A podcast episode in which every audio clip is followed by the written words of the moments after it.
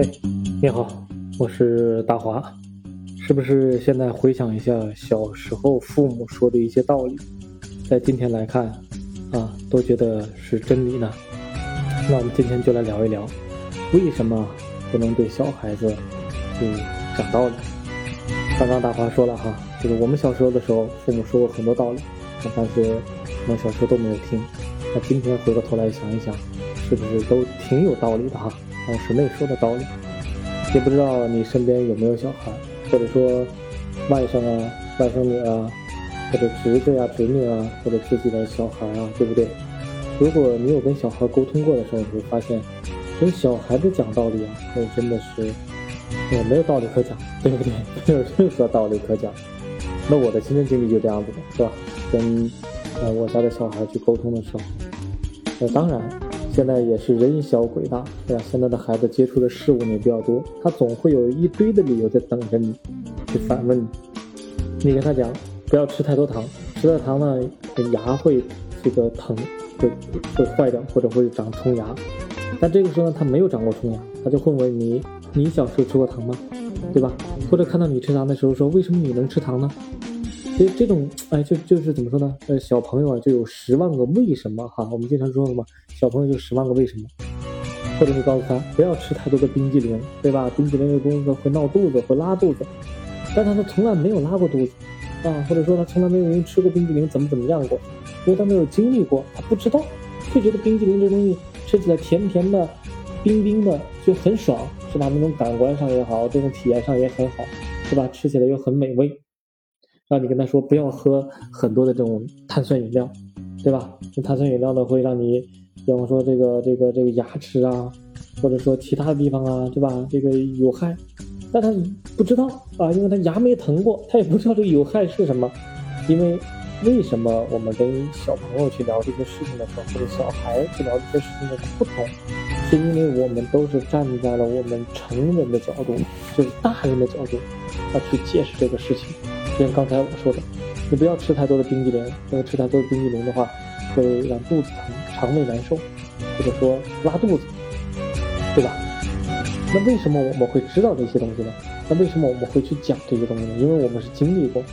你想一想，你是不是经历过，比方说夏天狂炫冰激凌啊，狂炫雪糕，最后导致急性肠胃炎，导致肠胃不舒服，啊，导致拉肚子，是吧？最后去吃药打点滴，是不是这样子？因为我们经历过，但是他没有小朋友没有这样的经历，对吧？他不知道到底为什么你这样说，你说这样的原因是什么？你是不想让我吃吗？还是怎么怎么样，是吧？这个是这样的一个逻辑。包括我前面讲到的，是吧？你要好好刷牙，要不然长大了之后牙会有蛀牙。他不知道长大之后的状态是什么样的，而是你一直在说长大之后，长大之后，所以用说教的方式来跟小朋友讲解啊，这个真的是。嗯，没有，就是怎么说呢？没有这种完全的对位的状态。经常你会觉得说，对牛弹琴，对不对？经常我们会讲的说，跟小朋友讲的道理，感觉就像对牛弹琴。所以呢，大花刚才在前面说到了，如果我们回想一下我们自己小时候，你回想一下自己小时候，父母是不是也这样教育教育我们啊？要好好学习啊，啊，以后长这个成为有用的人呢，对不对？我们经常听到这样的话。好好学习肯定是没有错的，家长、老师都这样说。但是那个时候不知道自己长大了成为什么叫有用的人，对不对？比方说我的梦想是成为宇航员，我的梦想是成为老师，我的梦想是成为这个科学家。就那个时候，每个人都有很大的这个抱负。那是干嘛呢？可能我们从书中看到，都讲到过，它很美好。为什么要成为宇航员？因为我觉得在天上飘着很很很很很好玩，或者很爽。是吧？那个时候单纯的想法就这样子，但是没有一个人告诉你说有用的人是什么样的人，你到底会成为什么样的一个人？其实我们现在回头想一想，跟当时许下的愿望，跟当时这个呃，或者说我们内心的想法，那今天来看一看的时候，你是不是已经跟你当时许下的愿望是一致的？是不是成为了宇航员？是不是成为了科学家？是不是成为了等等一系列状态？对不对？所以那个时候家长给我们讲的时候，所谓的有用的人，其实我们今天来看，每一个人在这个社会上他都是有用的人，对不对？我们经常说嘛，平凡英雄，每个人都是平凡的人，但每个人都是英雄，自己的英雄，也是这个社会自己创造的这种状态的英雄，对不对？就是平凡英雄。还有最简单的一个道理，家长说啊，不要谈恋爱啊，不要早恋呐，对不对？怎么怎么着，怎么怎么着的话。啊，这个不要早恋影响学习啊，或者说等你长大了，你可能上大学你就或怎么怎么样，你可以随便谈呐。这种话语在我们过去的家长里面他也经常讲。但是你想一想，人到了青春期那个懵懂的状态，情窦初开的时候，对吧？情愫是不是内心那种对情的渴望，它是多大的？说叫是没有用的。那家长说了多少次，我们会发现还是有很多的孩子。所谓的早恋是吧？去谈恋爱是吧？男男女女的，他对那种冲动是是身体里面发生的，他不知道早恋的后果是什么，因为他没有尝试过，在他内心里他没有经历过，所以呢，大伙儿就用一个最简单的一个方式告诉大家：所有没经历过的道理，在人的内心里面，在我们的内心里面都是空白。什么意思呢？就是现在我跟小孩去说这个道理的时候，说，呃，你要好好刷牙。不然以后的牙会蛀掉，他不知道，对不对？他不知道蛀牙是什么，或者他从来没有牙疼过，所以刷牙这个动作只是说你让我在刷牙，是不是？你作为家长是吧？或者大人，你让我在刷牙，那我就刷。那我也天天看着家长在刷，那我觉得刷牙可能是有用的作用。但是呢，他从来不知道长大之后牙会怎么怎么样。所以用我的这个切身的经历来说，我都会给孩子看看我们去治牙的时候。或者去牙科诊所，让医生大夫啊给他看一看牙黑了坏了之后会什么样子，让他有一个切身实际的感受在里面。比如说这个吃冰激凌，那他没有经历过吃多的冰激凌这个肚子疼，但是要告诉他说，如果你吃多了之后，你就会上一次你那种拉肚子那种感觉就要去医院，对吧？让医生看，或者说很难受。给他做类比，让他去想象，但这个时候呢，其实还是微乎其微的，对吧？你还在说教嘛，对吧？但尽量的状态是什么呢？让这件事情的说教变成什么？变成他之前的一些经历，这样子让他知道哦，原来确实爸爸妈妈说的是对的，或者说啊，这个叔叔阿姨是吧？或者说这个呃呃呃小姨啊或者舅舅啊说的是对的，是因为。确确实实，之前的时候我因为吃了很多的冰激凌，导致了那个时候肚子很疼，确实很难受。他有记忆，他能够形成这种对位，不然的话很难，对吧？我们今天就让自己来想一想，如果你作为一个家长，作为一个孩子的长辈，你用这种方式去说的时候，你想想我们小时候，是不是父母在说的时候，我们也没有按照这种方式去做，对不对？只有我们经历过了之后，才发现原来父母说的有些话是对的。为什么我们经常有些有些父母或者有些长辈说，我吃的盐比你走的路还多，对不对？